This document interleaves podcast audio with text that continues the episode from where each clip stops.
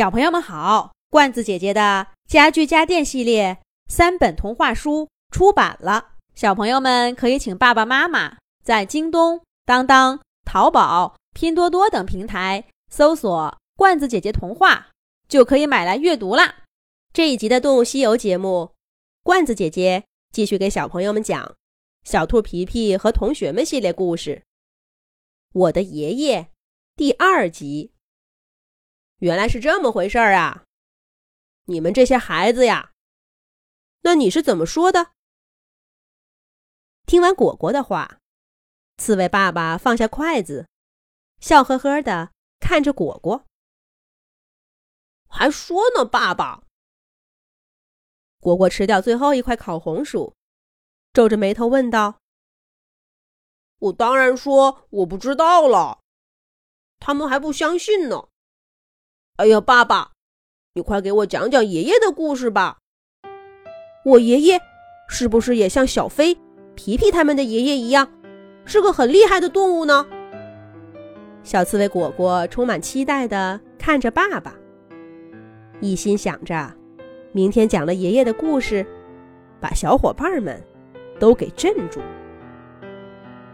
可是刺猬爸爸却停顿了一会儿，看着果果。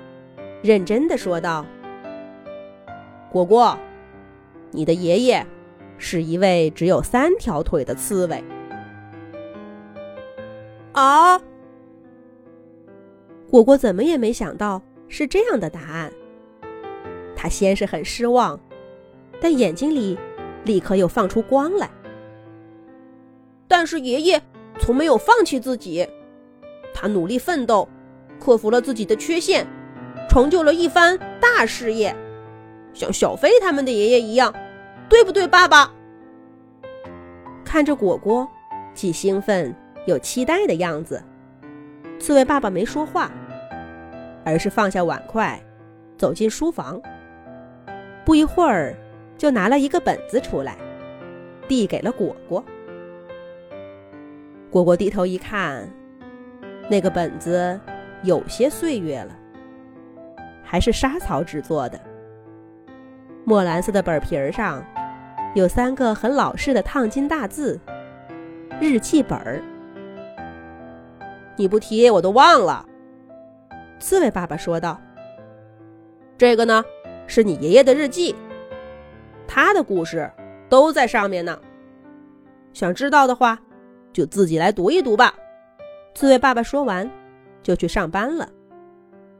小刺猬果果收拾了碗筷，又擦了桌子，一个人坐在地板上发呆。老旧的笔记本上，那三个醒目的大字，好像一双手似的，招呼着果果打开他的秘密。上面究竟写了些什么呢？万一爷爷根本就没有什么值得讲述的故事？果果眼前浮现出了伙伴们那一张张神气活现的脸，犹豫了起来。但最终，好奇心还是引领着他翻开了本子的第一页。哎呀，爷爷的字还挺好看的。走路。刺猬爷爷的第一篇日记是这样一个。无比寻常的主题。我看见过许多动物走路，兔子走路从来都不可能稳稳当当，它们几乎是跳的。特别是遇到危险的时候，四条腿一起蹦起老高，一阵风似的就不见了。公鸡走路就像一个骄傲的将军。树杈一样的脚趾头，微微向外翻着，每走一步都要伸伸脖子，生怕谁看不见它们鲜红的机关。鸭子走路嘛，简直是个不倒翁，真怕它们扁扁的脚丫一不小心就滑个跟头。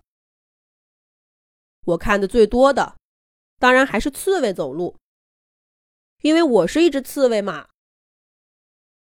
可是我再怎么学，也学不会那样的小碎步，都是藏在一身尖刺底下。小小的脚丫，别的刺猬有四个，我呢，却只有三个。我妈妈说，那是掉进一个有夹子的陷阱里，被夹断的。也许是那时候我太小了，也许是我太害怕了，就自动抹除了记忆。从打我记事起，我就只有这样三只脚。幸亏我们刺猬还有另外一种行进方式，那就是团成一个刺球，滴溜溜的往前滚。这个我学的不错，只用几秒钟。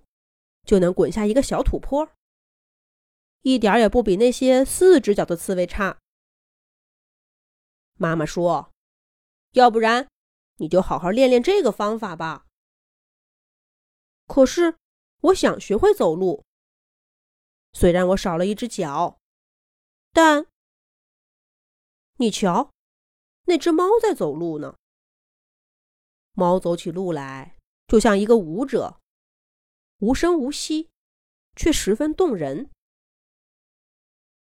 每一种动物都有自己走起路来独特的样子。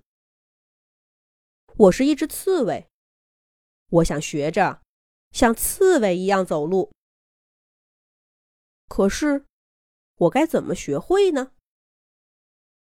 咱们下一集再讲。